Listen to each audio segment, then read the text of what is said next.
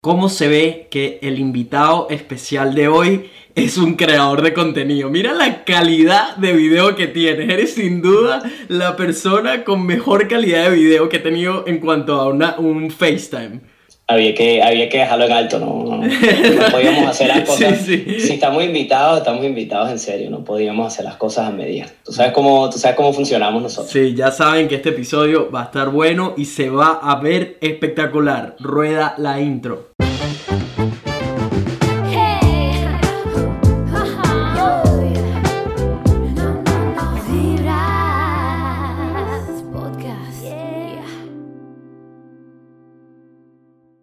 ¿Qué dice la gente? Buena vibra. Bienvenidos a otro episodio de Vibras Podcast, donde hablamos de puras vainas positivas. Si eres nuevo en esta plataforma, te voy a pedir que de una golpees ese botón rojo, únete a nuestra familia Buena Vibra y al podcast latino número uno del mundo. Mi nombre es Nelson, soy su host, vivo en Gold Coast, Australia, y me dedico precisamente a compartir con ustedes historias de otras personas hispanohablantes que se encuentran persiguiendo sueños, da, están haciendo más que pensar, están buscando ser una mejor versión de ellos mismos, al igual que yo, tratar de proveerlos de todas las lecciones de vida que he aprendido en los últimos años y los momentos en que he fracasado, mis victorias, aportarles todos mis aprendizajes para que ustedes también se puedan convertir en una mejor versión de ustedes mismos y al mismo tiempo quizás, hopefully, entretenerlos un poco. Pero basta de manguangua y vamos a lo bueno. Nuestro invitado especial de hoy es un venezolano de 29 años que vive en Londres, UK. Estudió un un máster. Ah, mira, marica. ¡Qué mierda! ¿Cómo, cómo caga tu intro? Disculpa, hermano. Ni yo entiendo mi letra, güey.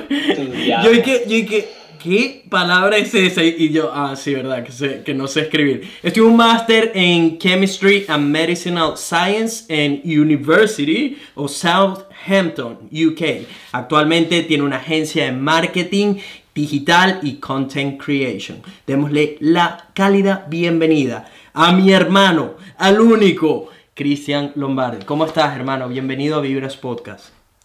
Gracias, bro, gracias. Qué honor. Este, la presentación estuvo buena, no te preocupes.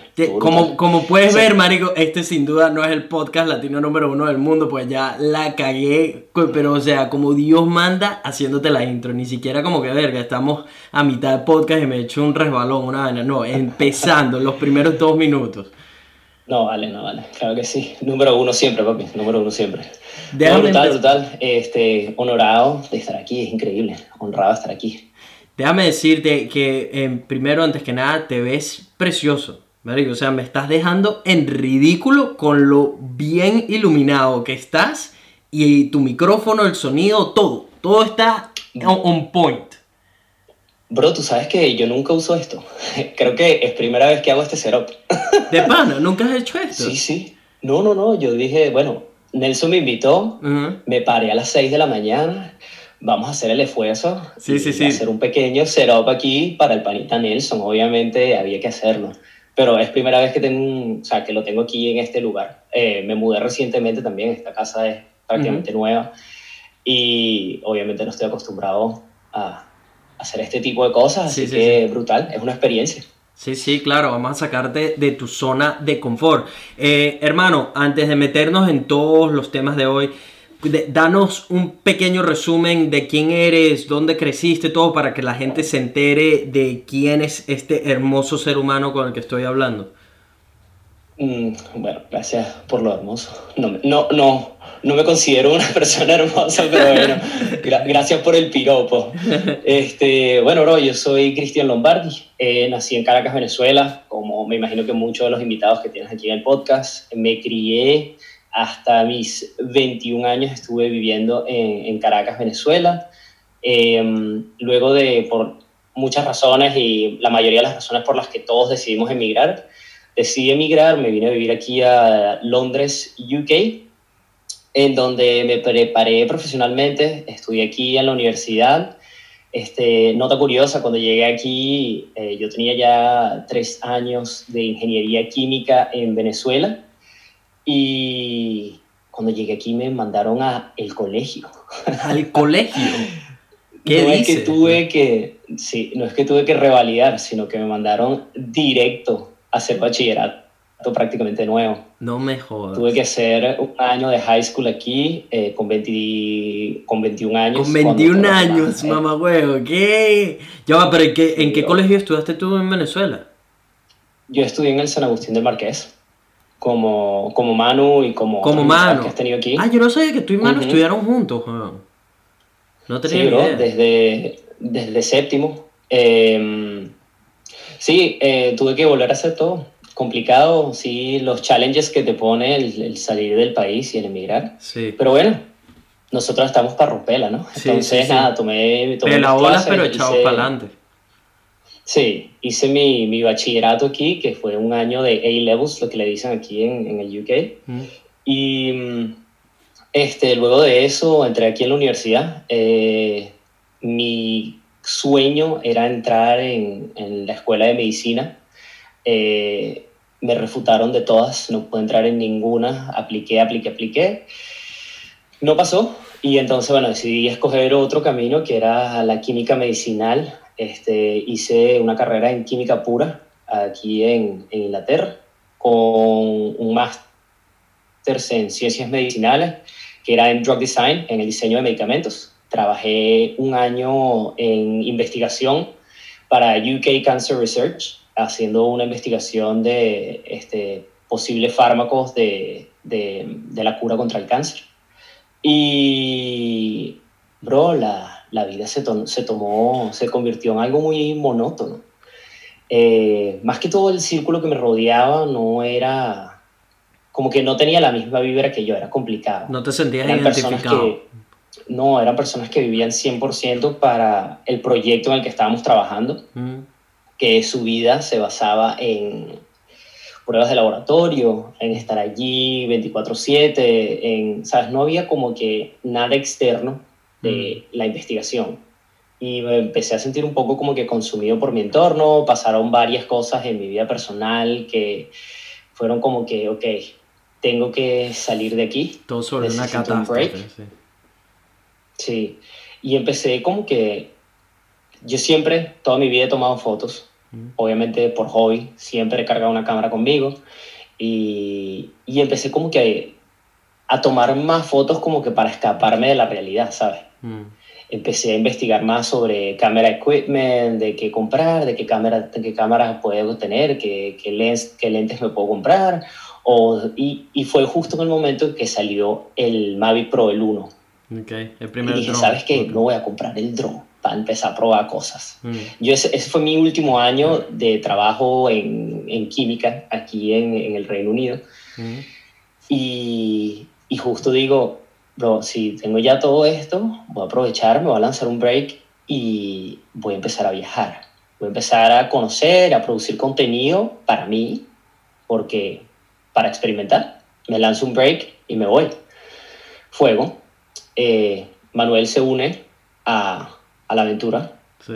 Y en ese in-between de... Que para los que no saben, pausa aquí, los que no saben, eh, Manuel fue el último invitado que tuve en el podcast, episodio 77, eh, está conectado con Christian porque los conocí Claro. ambos al mismo tiempo, así que actívense y escuchen ese episodio también porque algunas cosas quizás puedan estar ligadas con este episodio. Ajá. Además que aporta. Sí, sí, que Manuel aporta muchísimo. Una pues, estuvo- muy buena. Sí, sí, estuvo muy bueno el episodio también. Así que sin duda, 100% recomendado que vayan y escuchen ese. Yo, yo, yo lo escuché, por si acaso. Ah, sí, sí, sí, sí. Muy Claro, bien, claro, muy bien, muy bien. That's Había que hacer la tarea. Sí, sí, sí, sí. Muy buena.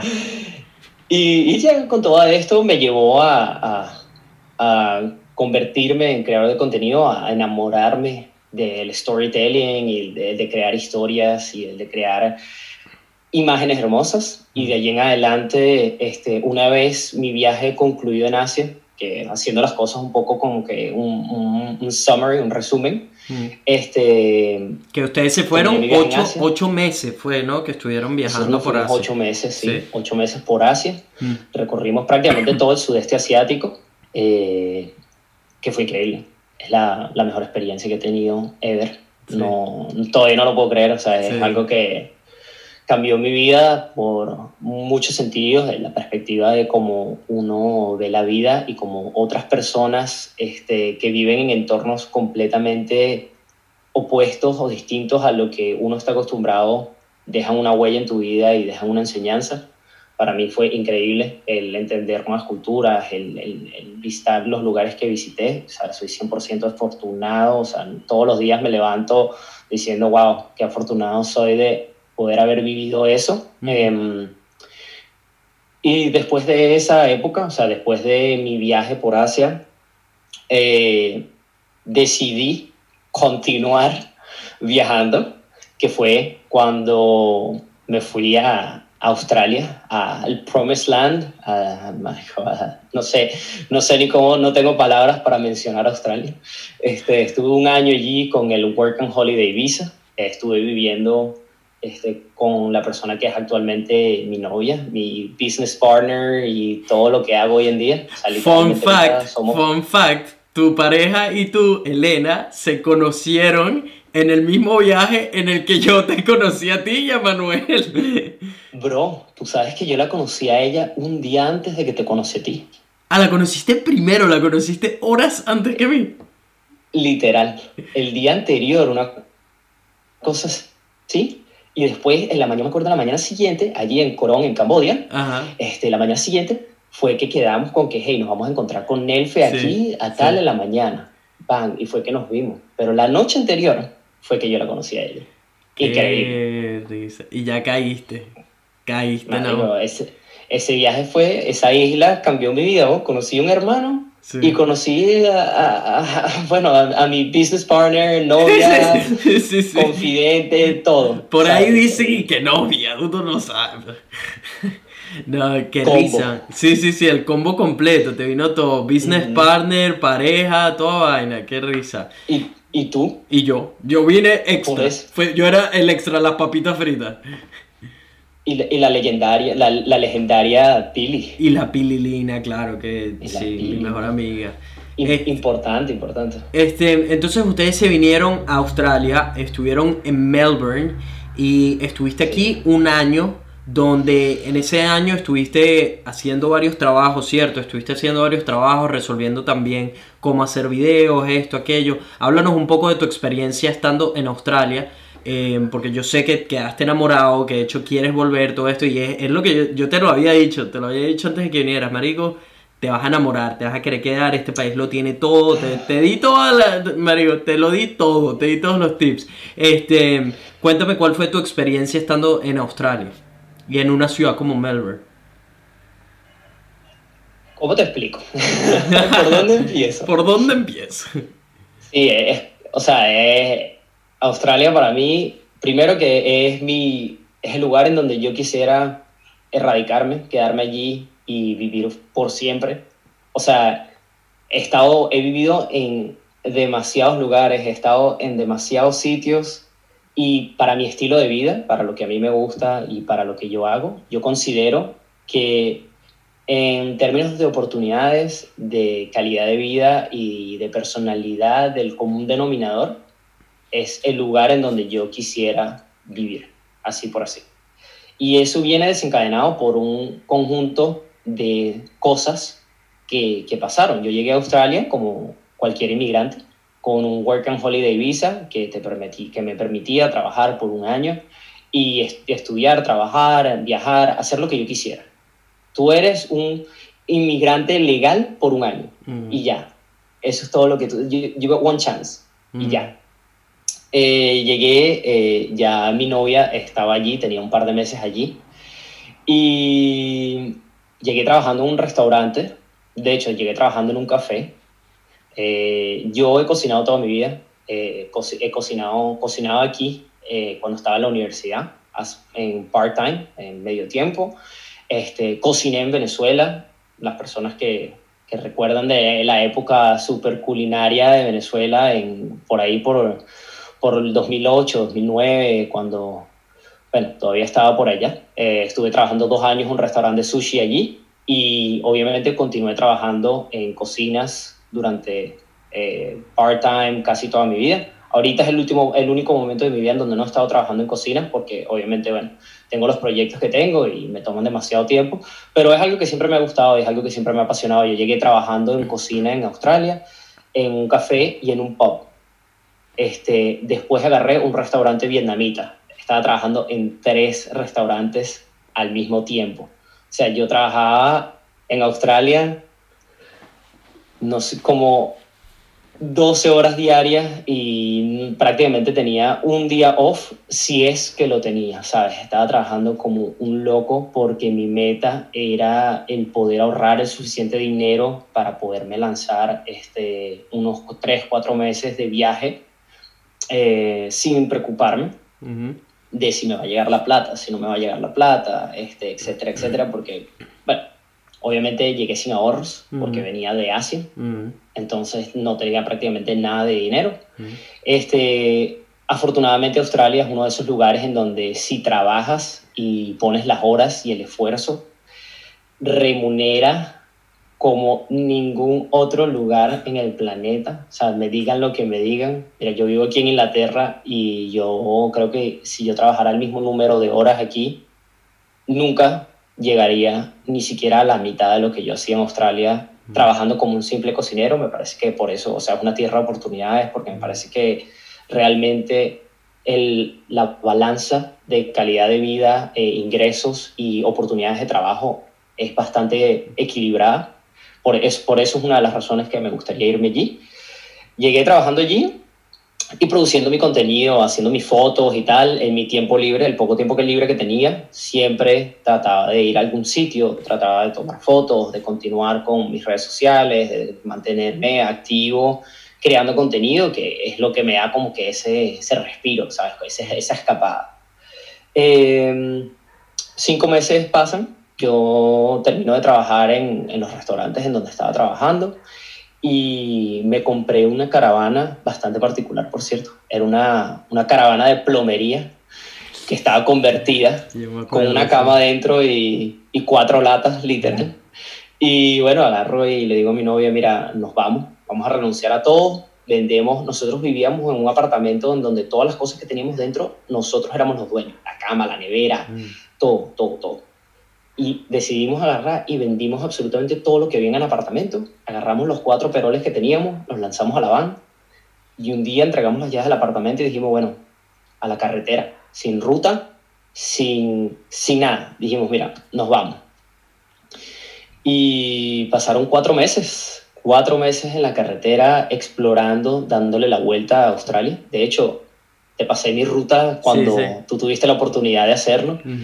Y no, o sea, el, poderle dar la vuelta a un país como Australia es que no, o sea, no, no hace falta ni, ni, ponerle adjetivos a eso. Eh. Eh, fue una experiencia increíble. Fue una, o sea, el, el, estar bajo las estrellas, el mm. dormir puerta abierta en el medio de la nada y que el sonido que escuchas en el día a día es simplemente la naturaleza man, nuestra van no tenía ni aire acondicionado y a veces hacían 43, 44 grados, o sea, era una broma increíble y uno lo que hacía era reírse, ¿sabes? Estabas todo sudado, ibas y te metías en el primer río que conseguías y para adelante. Y bueno, obviamente eso terminó de como que de poner un como que un punto en mí de dedícate a la creación de contenido, ¿sabes? Es lo que quieres hacer, es lo que te trae felicidad, es lo que te trae ese respiro en tu vida.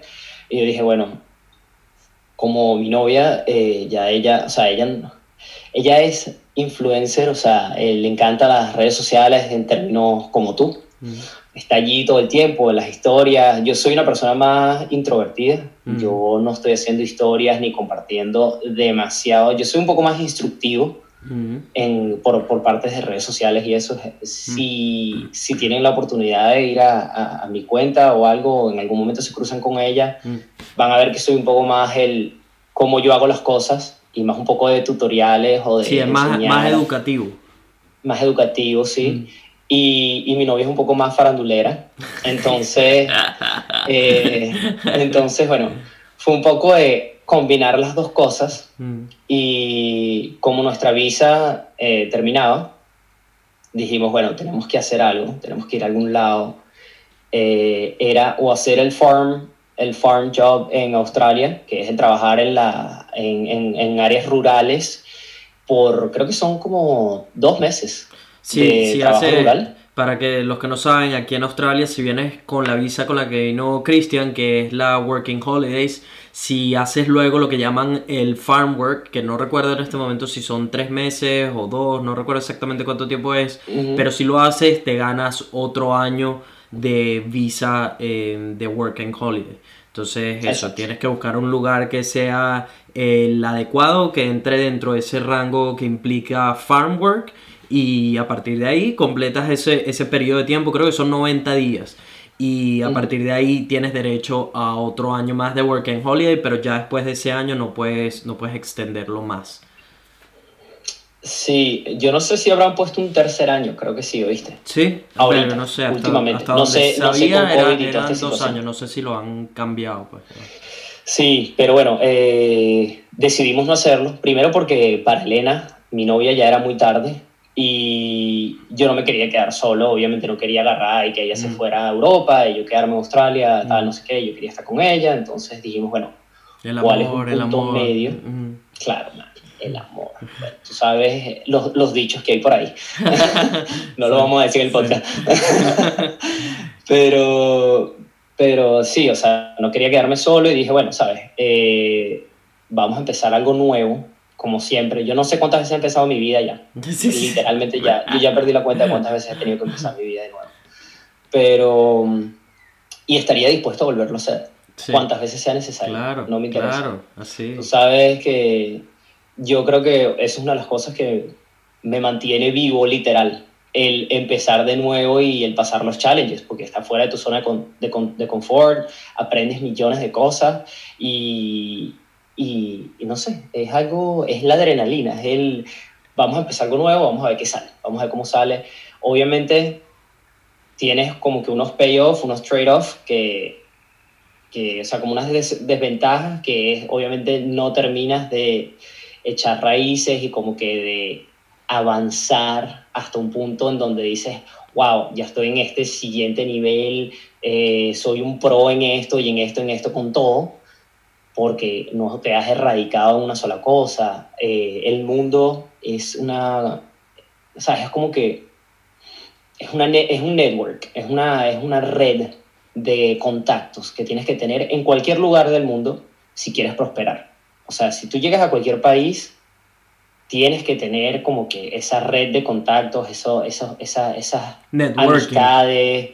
El networking es, es, es básico, es, es demasiado importante y desde que yo volví de Australia, por ejemplo aquí a, a Londres, a Inglaterra, me he dado cuenta que como, como empresario, bueno, como no sé cómo decirlo, este, Emprendedor. una- emprendedor. Como emprendedor, siento que prácticamente el 90% del éxito de una empresa nueva y pequeña, de personas con muy poca experiencia, depende de tener contactos que sean, primero que confíen en tu, en tu trabajo y segundo, que sean voceros del trabajo que tú haces, que te recomienden, que te pasen a otra gente. Y nosotros, por ejemplo, volviendo al tema de cuando vuelvo a Australia, decidimos un punto medio en donde los dos pudiésemos hablar el mismo idioma. Ella es francesa, yo soy venezolano. Obviamente el idioma es una barrera. No es que estoy negado a hablar francés, pero obviamente me, me, me, me tendría como unos tres meses, por, Mario, por lo mínimo, tres meses de, en, en, adaptarme, en tratar de hablar cualquier balbocería en ese idioma, ¿sabes? Es, es complicado. Entonces dijimos, bueno, vamos a un punto medio, vamos a Inglaterra, lo intentamos allí y... ¿Todo bien? Sí, sí, no, que estaba arreglando la luz, que me tenía como... Sentía que no me estaba apuntando directamente a la cara. Sí, sí, dale. Bien, bien, bien. Entonces decidimos venir a Londres y fundar lo que ahorita es HBLC, que es la compañía de marketing que, que tenemos Elena y yo, eh, donde ofrecemos servicios de marketing básicos, de social media management, de paid ads, eh, estrategias de marketing digital y producción de contenido. Entonces somos como que dos alas de la compañía. Yo me encargo de la parte creativa, yo hago toda la parte de edición de videos, de shooting de documentales, este, de sesiones de fotos, de creación de contenido para restaurantes, literalmente todo lo que salga. A mí me sale un bautizo, tengo que ir a un flag globo, vamos, nos vamos. Yo no creo en nadie, ¿sabes? Literalmente yo creo que me dejé de ese tabú desde hace ya 10 años cuando salí de Venezuela. Nunca tuve esa expectativa de, ay, yo tengo un máster en no sé qué, o yo soy estudiado no sé cuánto, y yo no puedo hacer este tipo de trabajo. Con el ámbito creativo, soy un poquito limitado, tampoco es que, por ejemplo, si me dicen, tómale fotos a mi bebé en un estudio, yo sé que no tengo las, las habilidades y la destreza para lidiar con ese tipo de situaciones, por lo que probablemente te diga que no.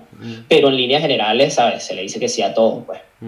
Y eso es una de las cosas que, que, que, bueno, que caracteriza también a Elena y por eso hemos crecido poco a poco nuestra cartera de clientes aquí y, y ahorita, bueno, tenemos un año ya, la compañía cumplió un año hace un par de meses. Feliz cumpleaños. Y ha sido, ha sido una, una oleada de experiencias y de aprendizajes, obviamente hmm. lanzando flechas el 99.99% del tiempo. pero, pero creo que improvisando. Tú sabes cómo es. Sí, esa es la vida de, de emprender y de ser creadores de contenido, porque esto es algo que todavía es muy nuevo. Por más que se siente que hemos estado aquí por 50 años, 100 años, marico, esto todavía está muy nuevo. Todavía estamos descubriendo cuáles son los caminos, descubriendo qué funciona, qué no. Hay, si bien hay muchas cosas que ya uno tiene como, ah, ok, sí, hay que hacerlo de esta manera, ta, ta, ta, ta. Todavía hay muchas cosas que es como, ah, lanza, lanza y vemos qué sale, vemos qué sucede, ¿sabes? Eh, hay mucho ensayo y error todavía que hacer y cada quien tiene un camino diferente de acuerdo a cuáles son los proyectos específicos en los que te estés metiendo. Tú como emprendedor, ¿cuáles serían, cuáles dirías que son los tres aprendizajes más grandes que has tenido desde que te, montaste en esto de hacer tus propios proyectos, de dedicarte a trabajar por tu cuenta, de ser creador de contenido. Si volvieras a, si viene alguien ahorita que quiere emprender, que quiere llevar un proyecto, ¿cuáles, ¿cuáles dirías que son los tres aprendizajes más grandes que has tenido? Como emprendedor y creador de contenido, yo diría que los tres, o sea, las lecciones más duras que yo he tenido es, primero, sé inteligente con tus inversiones. Me parece que es algo demasiado fundamental, especialmente hoy en día que el mundo del marketing te hace querer todo lo que sale. Es demasiado importante saber, por ejemplo, en el punto de vista creativo, qué es lo que realmente te va a beneficiar a ti y va a llevar a tu producción a un próximo nivel. Tal vez no necesitas ese lente 1.2, los que están escuchando que son creadores de contenido probablemente me entienden. Eh, invierte inteligentemente para hacer crecer tu negocio y no para hacer crecer tu bolso de cámara o tus, ¿sabes? tus gadgets. Es importante.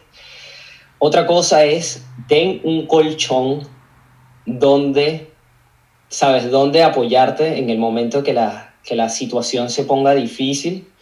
Y esto te lo digo que lo viví en carne propia porque obviamente con coronavirus eh, esto ha afectado, o sea, eh, aquí en Europa, por ejemplo en Londres, hemos pasado una temporada en donde la gran mayoría de nuestros clientes nos cancelaron los trabajos y simplemente pasamos prácticamente cuatro meses sin nada. O sea, nada. O sea, era increíble. No hacíamos ni una libra y la vida aquí es sumamente costosa y esa es la, vida del freelancer, ni siquiera sin, sin pandemia, sin nada. Es la vida del freelancer. Un mes tienes 10 clientes y estás haciendo un dineral y tú dices, oh, me voy a comprar la cámara tal, voy a comprarme el lente tal, no sé qué, no sé cuánto.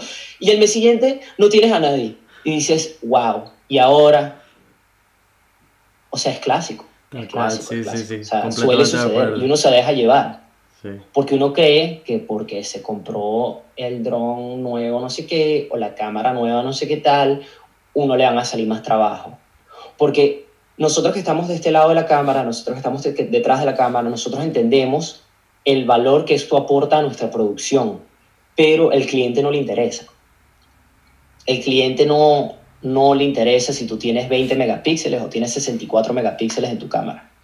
Entonces es una cosa que tienes que tener en mente. Yo creo que ese sería como que mi segundo consejo y mi tercer consejo, así para dejarlo cortico y claro y raspado, es busca asistencia legal cuando vas a hacer las cosas.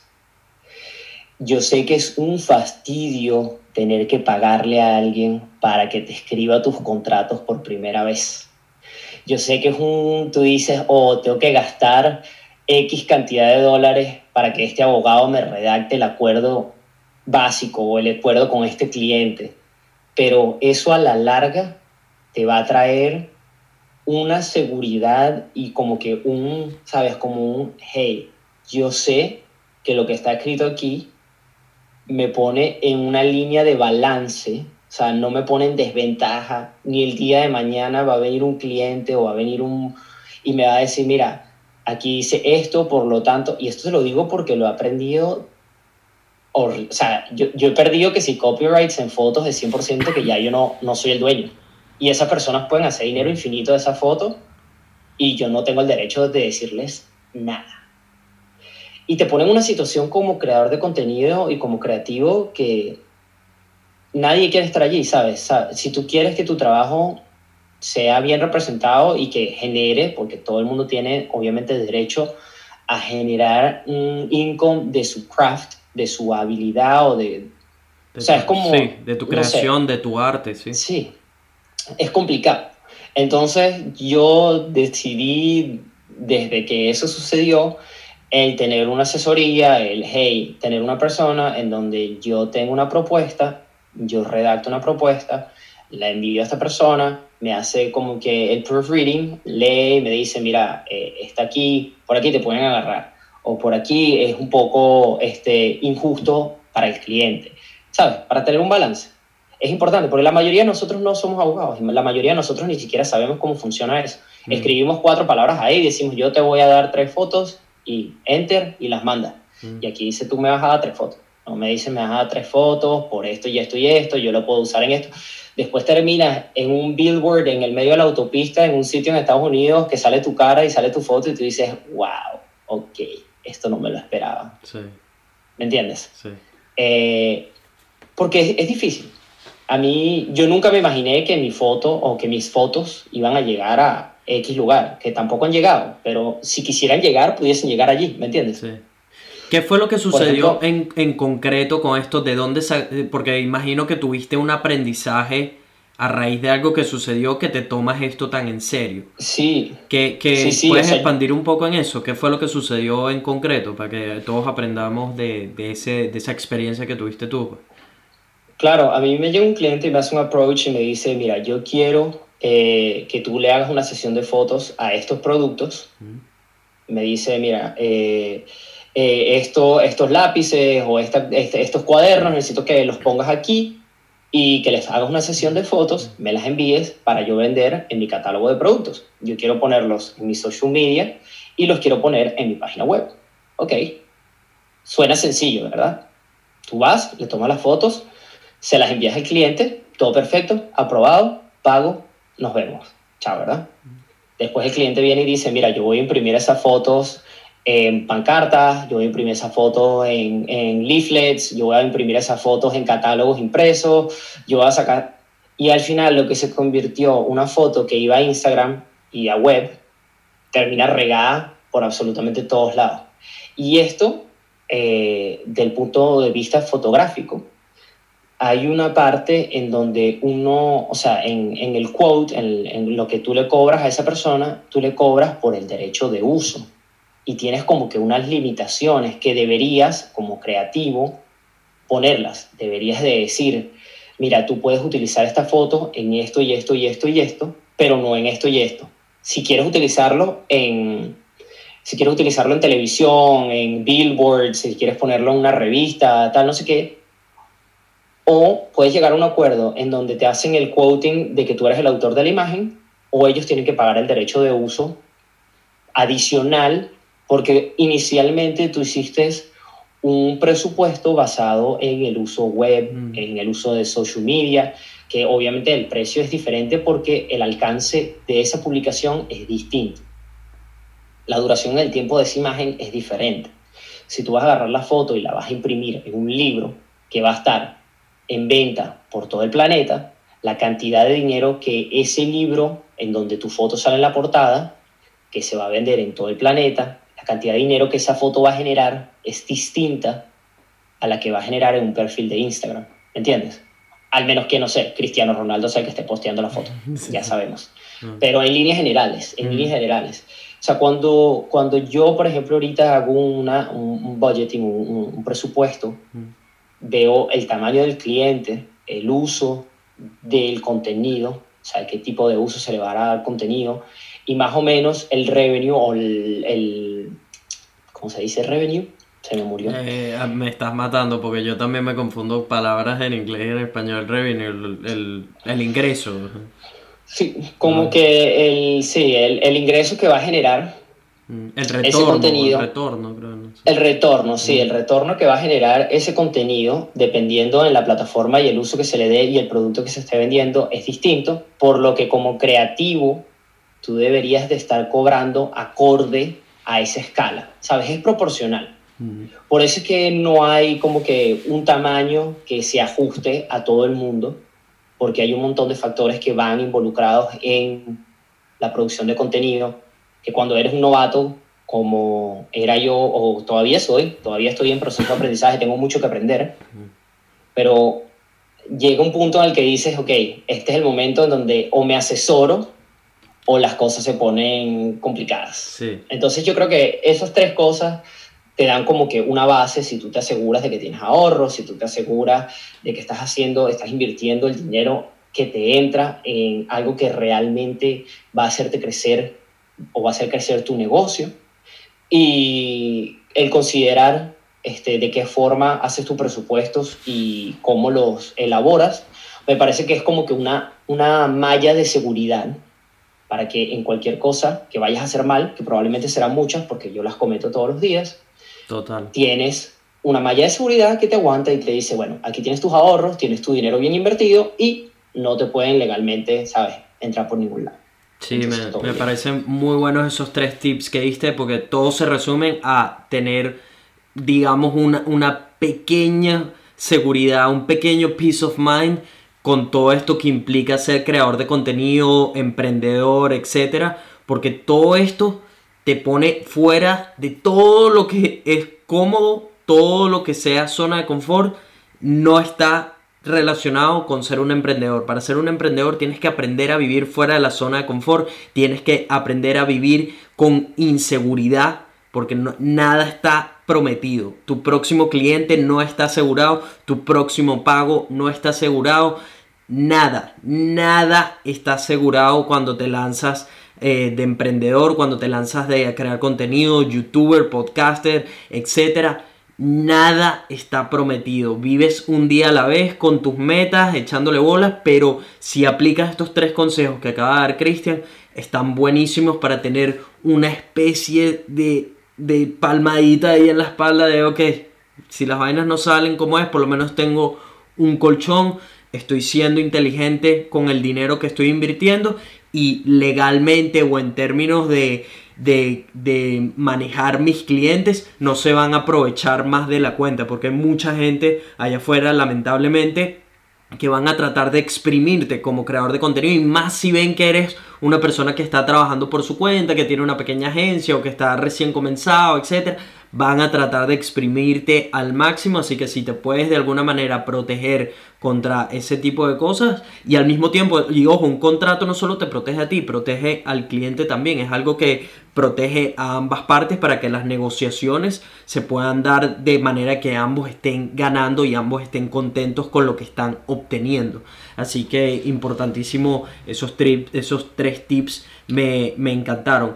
Desde que comenzaste todo esto, que ya tienes un año, ¿cómo está la empresa ahorita? ¿Cómo dirías? Que, que, ha sido el avance, sientes que ya llegaste a un lugar donde, ok, mira, si estamos pasando roncha, etcétera, pero esto va para adelante. O todavía sientes que estás en ese plano donde, marico, no lo sé, aquí seguimos echándole bola y, bueno, veremos si, si mañana vuelve a salir otro cliente. ¿Cómo, ¿Dónde sientes que estás parado ahorita con respecto a, la empresa desde que la empezaron? O sea, en, en términos generales, en, en, la vista de un año, hemos progresado increíblemente, o sea, pero algo que nunca me esperé que íbamos a crecer de esta manera. O sea, yo pensé que yo iba a seguir haciendo fotos y videos y, ay, qué chévere esto y ya.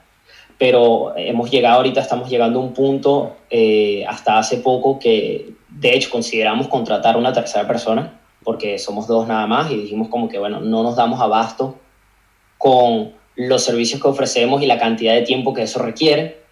Y si supieras que la minoría son con respecto a creación de contenido por mi parte, la, gran mayoría son con respecto a marketing y, y, y estrategias digitales, porque obviamente con la situación global que estamos viviendo, la gran mayoría de los negocios se están dando cuenta que tener una presencia online es algo básico es algo fundamental. Indispensable a estas alturas. Es, es, indispensable y tú como negocio quieres estar en donde las personas tienen su atención, literalmente. Y muchas personas vienen y nos hacen el approach de, hey, necesitamos optimizar nuestras redes, necesitamos generar una campaña de marketing, necesitamos tener una estrategia de eh, advertising, de, de, ¿cómo se llama?, de publicidades pagas que muchas personas no tienen ni idea de cómo hacerlo, especialmente si tienen un negocio pequeño. Y nosotros nos enfocamos en negocios pequeños. Nosotros no vamos y le hacemos una propuesta de negocios a, no sé, a Ford o a Apple o X, a compañías grandes. Mm. Nosotros nos enfocamos en cafés, en tiendas de ropas independientes, en emprendedores como nosotros que no tienen el conocimiento o las herramientas del mundo del marketing digital, por lo que tenemos un volumen de clientes que no tienen un presupuesto, ¿sabes?, increíblemente grande, pero que al mismo tiempo los ayudamos muchísimo en darse a conocer, en incrementar este, su, ¿cómo se llama?, su em, suscriptores al newsletter, todo este tipo de cosas. Eh, tenemos, hemos lanzado ya tres campañas de Kickstarter con compañías que son minúsculas y que han, por ejemplo, la última que, que tuvimos, alcanzaron la meta en menos de 24 horas.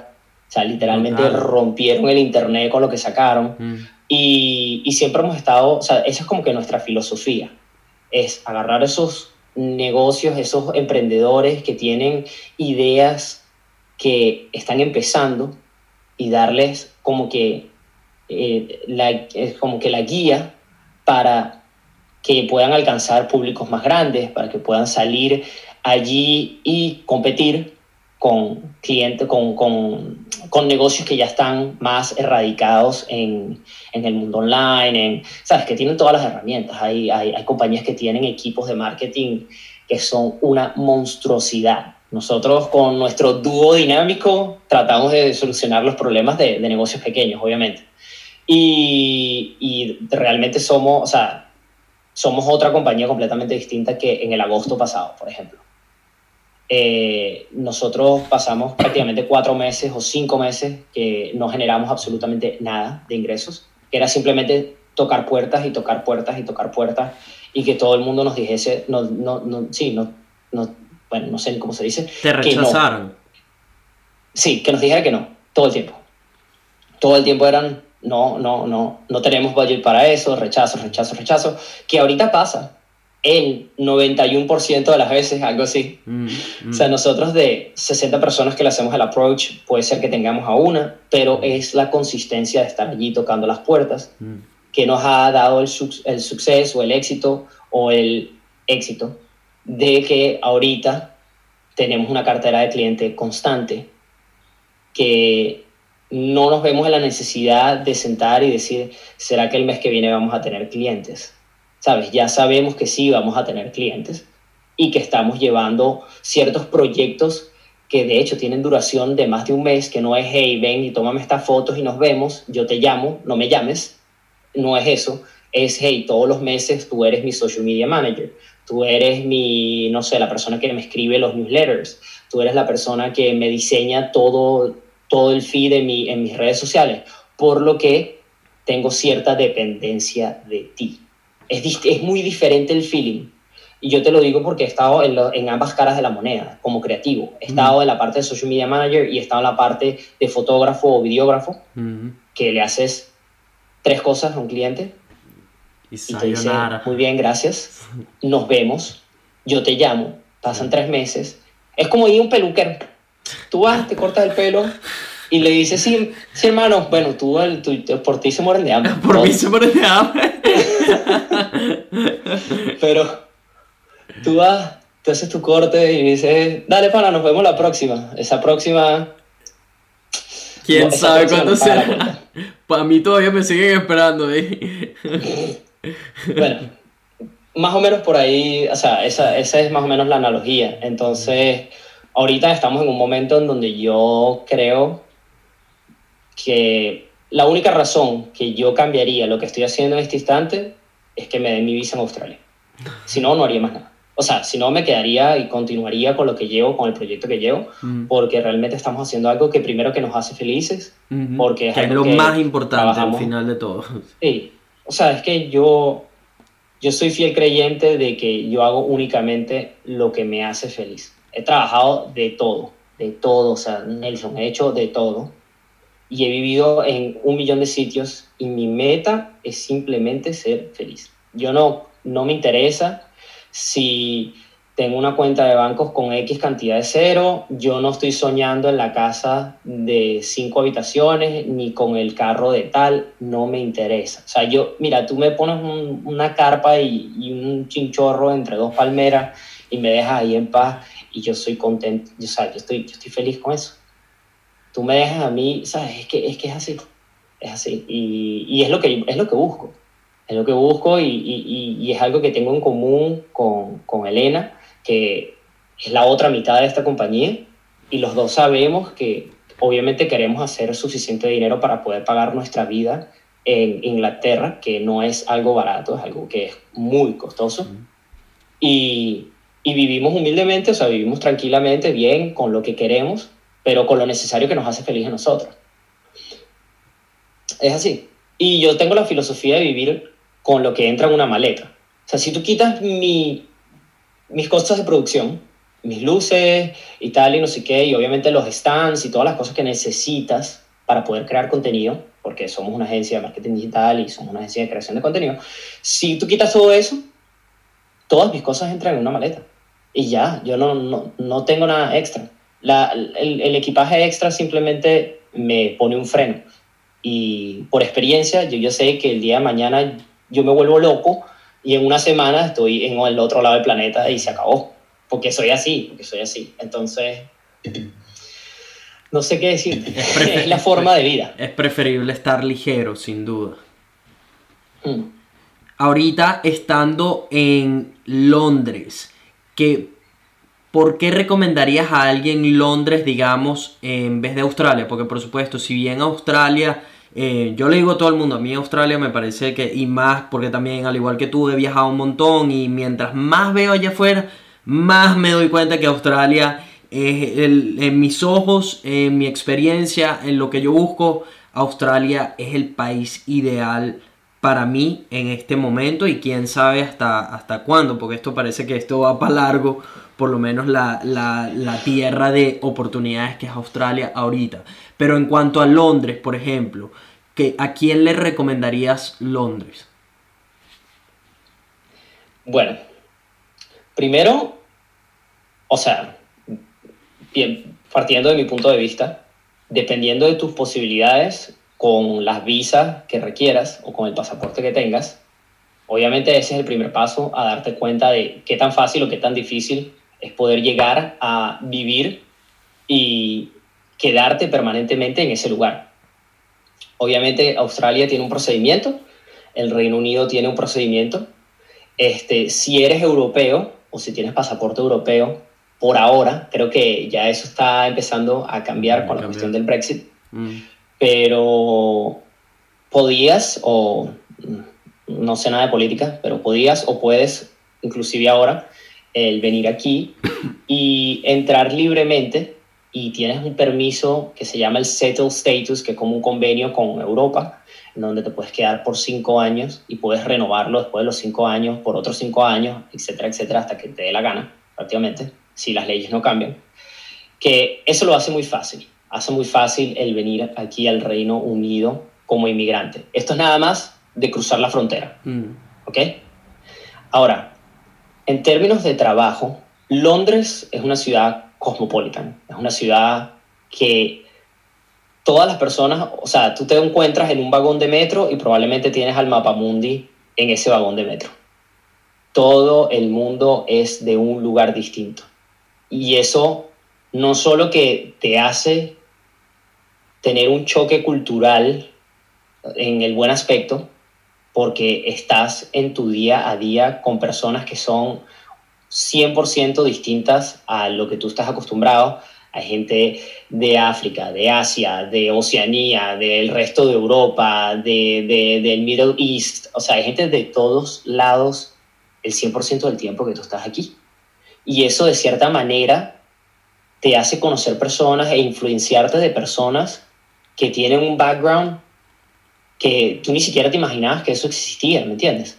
Y es algo, es algo que de cierta forma es increíble. Tú vas de un mm. vecindario a otro y tú ves cómo cambia como si estuvieses en otro país, aquí en Londres. Te estoy hablando de Londres. Mm. Si estás buscando esa experiencia de estar inmerso en diferentes culturas y tal, sin tener que viajar por todo el mundo, las tienes todas condensadas en un solo lugar, por lo que lo hace bastante interesante. Otra cosa son las oportunidades de trabajo. Si tú eres una persona profesional, esto, o sea, esto lo estoy hablando en el ámbito de la vida de oficina mm. como tal primero que paga muy bien, segundo que tienes muy buenos beneficios, o sea, es un ambiente sumamente competitivo, es increíblemente competitivo. Londres es siempre como que el push for more, el trabaja y trabaja y ser, sabes, tienes que ser el top del top en términos de laborales, de, vida de oficina, pero remunera y te da la seguridad de, una ciudad, o sea, de, una de las ciudades top del mundo en términos de desarrollo, de, de todo, o sea, o sea, eh, hay muchas oportunidades. Ahora, si tu plan es venir de la misma forma como yo me fui a Australia, por ejemplo, que yo estaba trabajando de cocinero, que yo estaba trabajando de, que mi novia estaba trabajando de mesera, la vida se hace un poco más difícil. No porque no puedas vivir aquí, pero porque no te vas a poder dar no los lujos, pero las actividades de vida normal que te darías en cualquier otro lugar. O sea, con un salario mínimo aquí en Inglaterra, en Londres específicamente, únicamente con tu renta y el precio de tu comida, de tu dieta básica, prácticamente se te va todo. Entonces es complicado porque entonces obviamente no puedes lanzarte un cine, no puedes salir, que obviamente hoy en día pues, todos sabemos que nadie va de fiesta, ni va al cine, ni nada por la situación, pero en un caso normal no tienes la misma libertad, que en otros lugares de Europa, que con un salario mínimo puedes hacer muchas más cosas. Mm. Pero obviamente si vienes y trabajas duro y pones el tiempo y creces, porque aquí tienes la, la posibilidad de crecer, yo he visto amigos, tengo amigos, muchos amigos venezolanos que han venido aquí con una mano adelante, una atrás y han empezado lavando platos en un restaurante. Hoy en día viven bien, tienen una casa fina, trabajan, eh, tienen para salir, carro, etcétera, etcétera.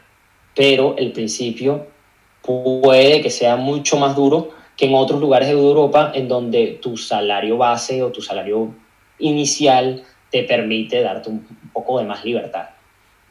O sea, el principio es un poco más difícil aquí en Londres.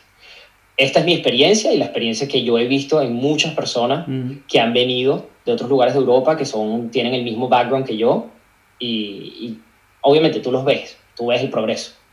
Yo creo que eso, eso, por eso, ese sería como que mi overview de cómo sería emigrar a Londres. Okay que hay que investigar eh, cuál sería tu entrada dependiendo del pasaporte, la ciudadanía, de donde sea que estés viniendo. Eh, y que hay que estar claro que a diferencia de países como Australia, pues si llegas trabajando con, en hospitality, cleaner, todos estos trabajos que son más del primer escalón, pues la vida se, se va a ver bastante complicada porque la diferencia con en cuanto a eso aquí en Australia es que una persona que llegue siendo mesero digamos o chef o eh, cleaner todos estos trabajos relacionados con hospitality hospitalarios este tienen posibilidad de pagar de cubrir todos sus gastos y al mismo tiempo usualmente si trabajan las horas que son y por supuesto también son inteligentes con el dinero que ganan pueden ahorrar bastante dinero. Yo de hecho todo todos los, viajes que hice, el, cómo comencé invirtiendo en mis equipos de cámara y todo eso vino de ese tipo de trabajos.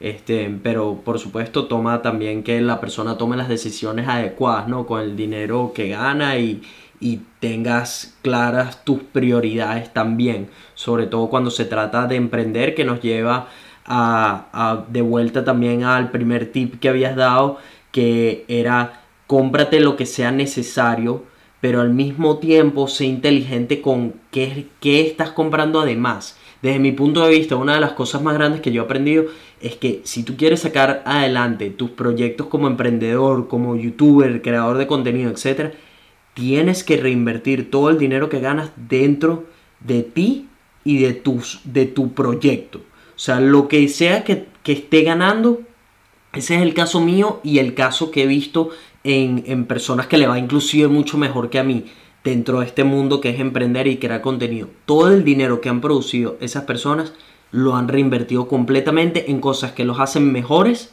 que nos hacen mejores, o, en, equipos, digamos, o, o sea, si es un, curso, digamos, un curso que me va a hacer, de alguna manera me está aportando a que sea mejor creador de contenido, youtuber, brutal, invierte en eso. Si es una cámara, brutal, invierte en eso. Si es en, en una luz, un micrófono, todo esto, excelente, todo eso te aporta, todo eso está haciendo que puedas empujar un poco más de los límites que puedas tener y llevar tu craft, tu arte, tu creación al siguiente nivel.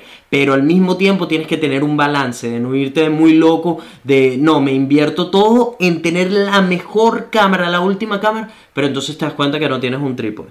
Te das cuenta que no tienes una computadora que pueda editar los archivos de esa cámara. Te das cuenta que no tienes suficientes espacio en tus discos duros para meter todos los archivos de esa cámara brutal. Te das cuenta que XXX y un sinfín de cosas porque cada más esa otra cosa que también tienes que tener en cuenta, que cada vez que haces un upgrade, ya sea de tu cámara, ya sea de un micrófono, etc., todo eso conlleva un gasto extra en el cual no estás pensando.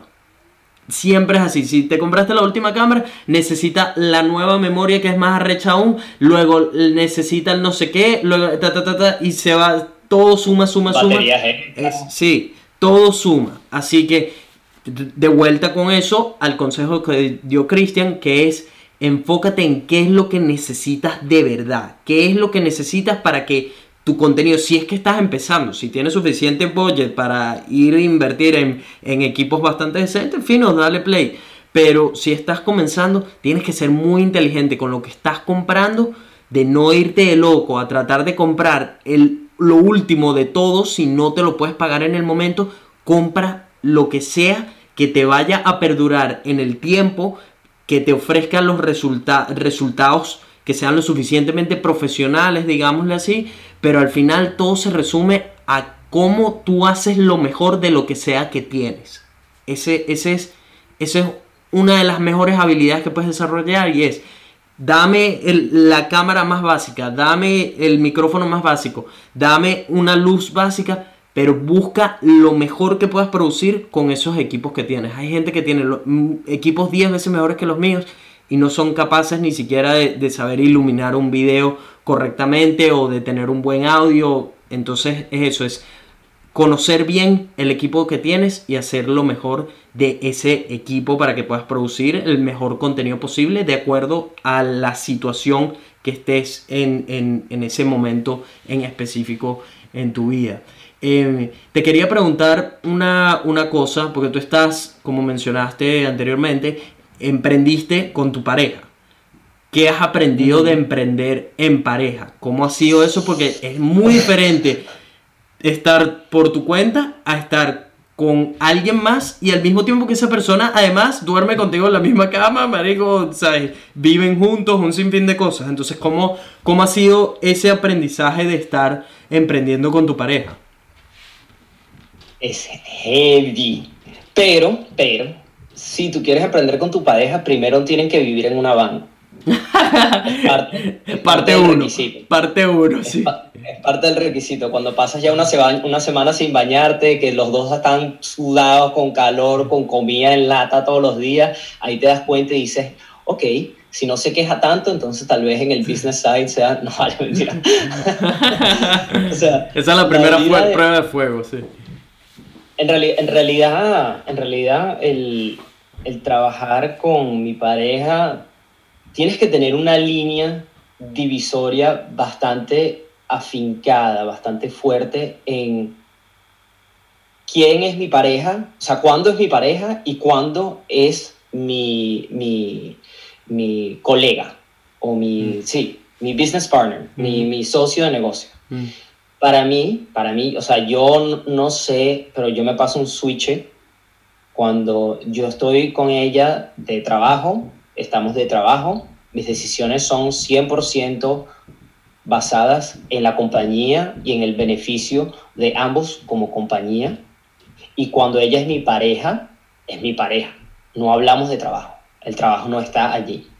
Entonces, yo creo que teniendo una línea bastante, bastante definida en cuándo estamos trabajando y cuándo estamos haciendo vida, es sumamente importante. Porque si tú estás 100% del tiempo en modo de trabajo, en el momento que eso toma control de la relación, entonces dejas de hacer vida con esa persona, ¿me entiendes? Y en ese momento es cuando empiezan las discusiones por cosas estúpidas, cuando empiezas a tomar decisiones de forma irracional y, por sentimientos con respecto a la compañía y con respecto a la, y con, respecto a la relación. O sea, es súper importante el, el, tener esa, esa división, ese espacio. Y que cada quien tenga su espacio. Yo estoy aquí, yo, esta es mi zona de trabajo y ella tiene su zona de trabajo. No estamos sentados uno al lado del otro, estamos cada quien en su escritorio, cada quien trabaja a su manera cada quien aporta lo mejor de sí con sus skills, con sus habilidades y nos llevamos de esa forma. Es súper importante.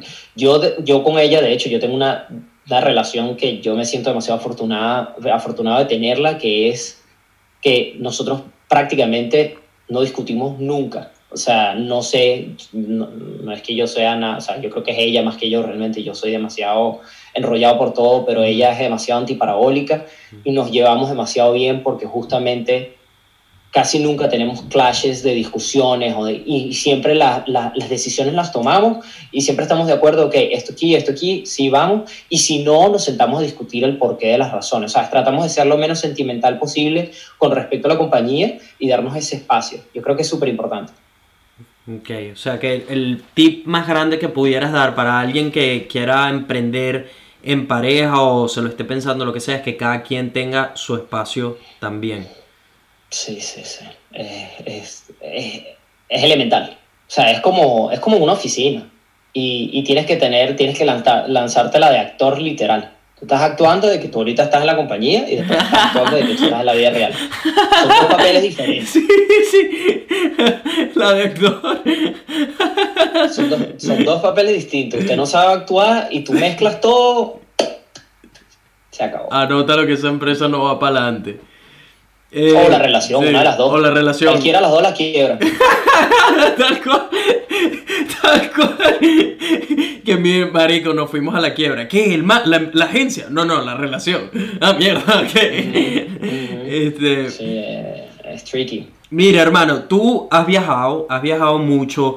Eh, has estado en muchos trabajos, has emprendido, le diste prácticamente la vuelta a Australia completa has conseguido aparentemente el amor, estás guerreando, estás persiguiendo sueños.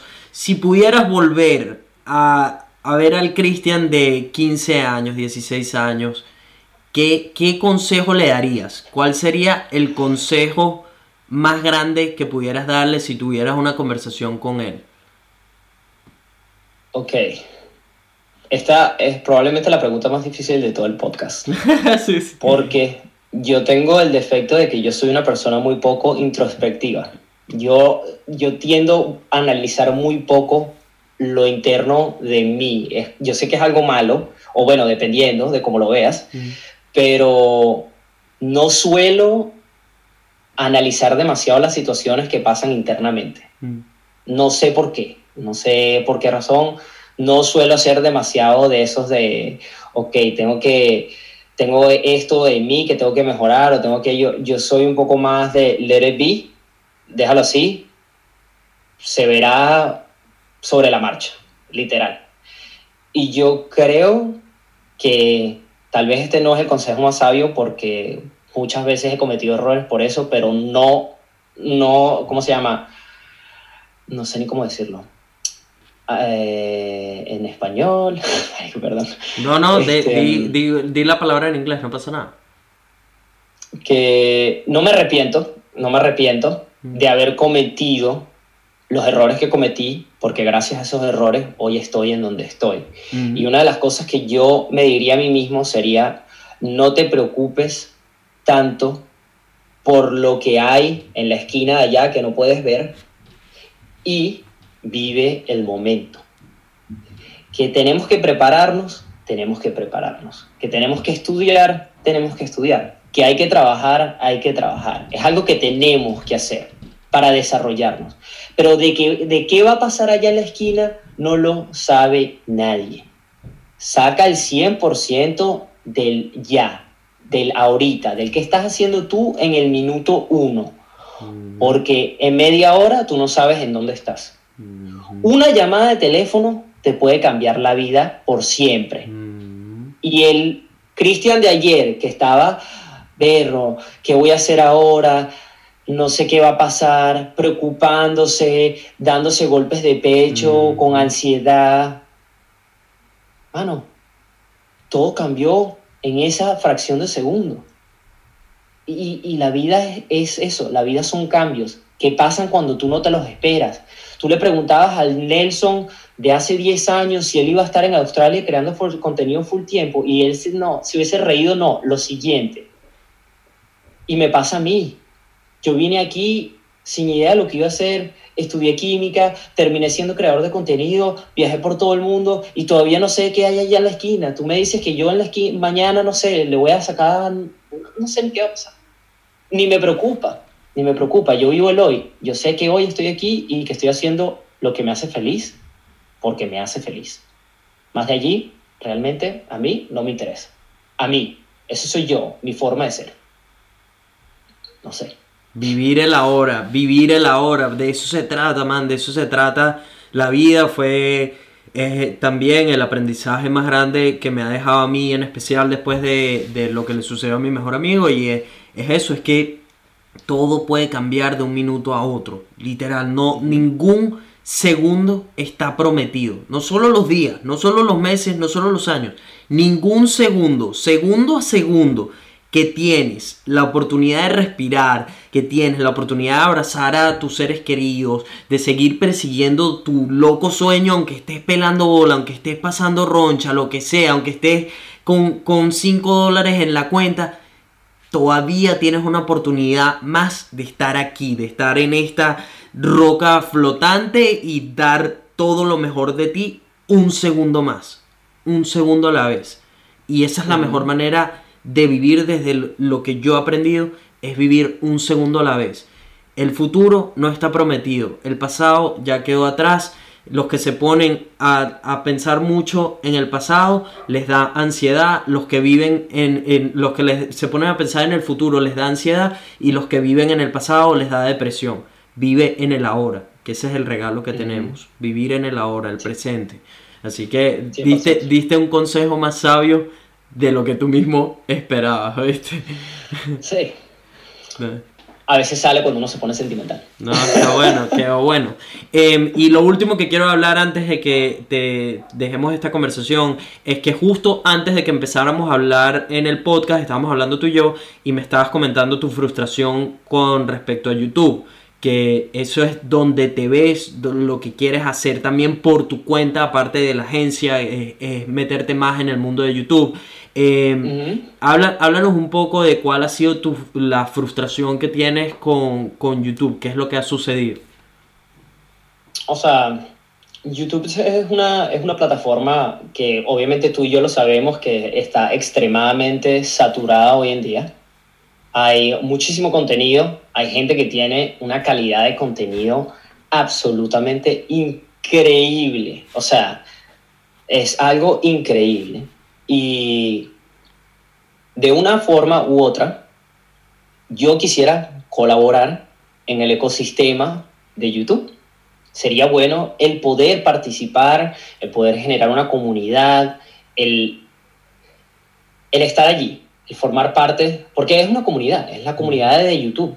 Eh, si tú los ves y si tú ves a las personas que son exitosas en las plataformas, de una forma u otra, todos ellos saben que ellos existen dentro de esa plataforma, de una forma u otra.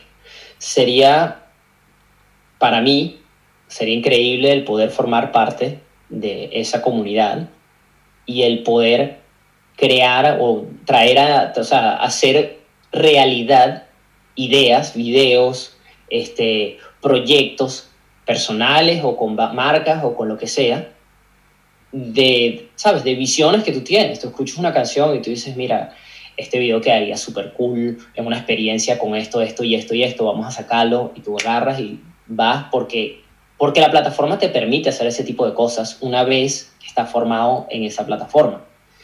El camino es muchísimo más duro de lo que la gente cree. Pero muchísimo más duro. Okay. Yo creo que hay más probabilidades de ser exitoso haciendo lo que sea. Tú, tú dices que tú quieres ser neurocirujano y yo creo que tú vas a ser neurocirujano antes de ser youtuber. Imagínate lo duro que yo creo que es esa plataforma. Y yo creo que yo soy masoquista y porque como yo sé eso, yo todavía quiero intentarlo. Es como una espina que tengo allí. Ojo, y lo he intentado, he tenido tres canales de YouTube, tres, distintos, con metas diferentes, con ambientes diferentes, con públicos diferentes. Pero todavía no ha llegado mi momento o el momento en donde la plataforma te ayuda, porque a veces lo hace, o el público se engancha con tu contenido, que después, por resultado, hace que la plataforma te ayude obviamente más y empiezas a crecer y empiezas a formalizarte allí. Para mí sería increíble hacerlo. Y voy, o sea, esto es una meta personal, voy de nuevo a darle la oportunidad, porque soy testarudo. Lo he intentado y tú lo sabes, tú me conoces, hemos tenido no sé cuántas conversaciones de voy a hacerlo y lo he hecho, lo he hecho. O sea, el problema es, que ni siquiera es que no lo he hecho, es que no he sido lo suficientemente consistente. Y es una plataforma en donde tienes que estar allí todo el tiempo. Y un video requiere de preplanificación, de producción, de postproducción, de tener coherencia, de tener storytelling, de que la idea sea llamativa, de tener un location que aunque sea llame un poquito la atención, ¿sabes? Tienes que tener un montón de cosas que, eh, no sé, le tienes que meterle la sustancia X, literal, ¿sabes? Ahí, un mezclote. Y si no sucede, simplemente es tiempo no perdido, porque lo inviertes aprendiendo muchas cosas, mm. pero tal vez no es la mejor, la mejor inversión del tiempo. Es duro. Pero. duro. Sí, es durísimo, es durísimo, es durísimo y, y, es algo que quiero, que voy a, a, continuar haciendo, que voy a hacer de nuevo, porque ya, o sea, todos los meses saco un video, todo, ese, ese es mi mínimo. Todos los meses yo saco un video en YouTube y lo seguiré haciendo. Todos los meses sacaré un video en YouTube. Pero quisiera incrementar el volumen a medida que primero mi, la cantidad de personas que me siguen va creciendo o que, porque también cuando tienes como que una audiencia, tú sabes primero cómo reaccionan a ciertos tipos de videos y segundo que ellos mismos te traen recomendaciones de cosas que ellos quisieran saber. Por ejemplo, en mi canal yo hablo de, de, de tutoriales de educación en la parte de creación de contenido. Hablo de fotografía, mi último video fue de fotografías de, de en, en, en la naturaleza eh, con, con, animales salvajes, cómo, fotogra cómo, fotografiar cuando estás en lugares abiertos y quieres capturar eh, este, la biodiversidad, si quieres tomarle fotos a alces, a venados, no sé qué. Me fui a un parque allí, estuve grabando con un lente, un, un telefoto de, de 70-200 y tal, cómo utilizar ese tipo de lentes. Cosas que te dan un resultado, una, un, una, una parte educativa que yo como creador de contenido o tú lo hemos tenido que aprender o de otros youtubers o cometiendo mm. errores. Mm. Y obviamente trato de traer eso un poco en, dentro de mi propio twist creativo. Y una vez que tienes como que tu audiencia, te empiezan a preguntar cosas que te generan otros videos a raíz de ese contenido. Mm -hmm. eh, es como que un snowball effect. Mm. Todo el, el, efecto de bola de nieve, que empieza algo así chiquitito y empieza a girar y, ¡pam! y terminas con un resultado gigantesco. Yo por ahora estoy muy crudo, pero me encantaría el continuo y lo seguiré haciendo, aunque, aunque siga yo solo viendo mi video, que no me interesa porque lo mm. hago por mí. Voy a seguir haciendo, sea, aunque sea una vez al mes, sigo sacando mi video de YouTube. Y eso te decir, bueno, yo te lo he dicho desde, desde hace tiempo que hemos conversado lo de YouTube, que tienes que hacerlo, porque tienes contenido muy bueno, tienes algo para compartir con el mundo, que no es que te frene y que lo que estábamos hablando ju justo antes, que coño, que, ¿sabes? Que inviertes 12, 15 horas en un video, porque la gente no tiene ni idea. La gente no tiene ni idea de cuánto lleva a hacer cada video que uno pone afuera. Es invertir más de un día entero para poner ese video, o sea, para que esa historia que estás contando tenga valor o entretenga a la gente, no sé qué, el hacer el, el thumbnail, el luego promoverlo, el toda la cosa y de repente que tenga 100 views o menos de eso inclusive o 500, qué sé yo que la verdad no se traduce en mucho, me explico. Eh, y duele, por supuesto que duele y es como, verga, no puedo creerlo, puse todo este trabajo en el video y mira, lo vieron 100 personas nada más o qué sé yo. Y por eso es, es lo más importante que esto sea una verdadera pasión. Marico, puede ser youtuber de verdad, que es lo más difícil que he hecho en mi vida y yo todavía no he ni rasgado el, lugar o el, al que estoy apuntando o los resultados que creo que puedo llegar a tener, todo eso. Pero de verdad que no ha, o sea, ha sido lo más complicado porque tienes que creer ciegamente en lo que estás haciendo sin importar que cada vez que saques un video lo estén viendo 10 personas o 100 o lo que sea ese número de personas. No desmoralizarte, que, no, que eso no te tumbe las ganas de seguir. Por eso el secreto es que de verdad esto sea una pasión, el crear contenido. Para mí, el, lo más importante es que yo tengo una vía de contar todas estas historias y si bien tengo una meta de que quiero llegar a millones de personas porque creo que si llego a millones de personas puedo ayudar a conseguir, puedo conseguir de alguna manera dentro de ese millón de personas a ese grupo de, digamos, de chavos pa'lante, de, de pelabolas, pero con ganas que solo necesitan un empujón de una especie de ejemplo a seguir, de que, hey, mira, sí se puede, ¿sabes? Yo no soy nada especial y mira lo que logré. Solo soy un venezolano, tal y como tú, digamos, que Marigo lo abandonó todo con 23 años, dejó de ser odontólogo y todo esto. Se aprendió algo completamente de cero en el otro rincón del mundo, pasó por esto, esto y esto, ta, ta, ta, y construir esta hermosa historia donde, mira, mira lo que logré, mira lo que logré y ahora mis, mis videos, digamos que eso es lo que quiero ahorita, videos y el podcast, esto, llegan ahora a millones de personas constantemente y están haciendo la vida de ese millón de, de personas un poquito mejor, ¿sabes? Y de ahí, bueno, ya traducirlo a más que a qué puedo hacer para hacer cosas que sean mucho más grandes que yo, que beneficien al mundo entero, quién sabe en qué se, se transforma eso más adelante. Pero por eso lo más importante es que sea feliz haciéndolo, haciendo los videos, porque el, el camino es duro, el camino es duro, vas a invertir horas, mucho más de lo que cualquier trabajo de oficina o de 9 a 5 te va a exigir. Vas a tener que poner tres veces más de energía, de tiempo, de trabajo, de compromiso con esto si quieres ser un youtuber, si quieres transformar esto en, en, tu día a día, en tu trabajo full time. Así que fue, fue bueno, digamos, que me mencionaras eso, porque dije, verga, eh, aquí está otra persona que también está metido en este mundo de la creación de contenido, que también entiende todo el trabajo que hay detrás de los videos, cuáles son las expectativas, todo esto y cuáles son los chances, las probabilidades de que de verdad lo logres.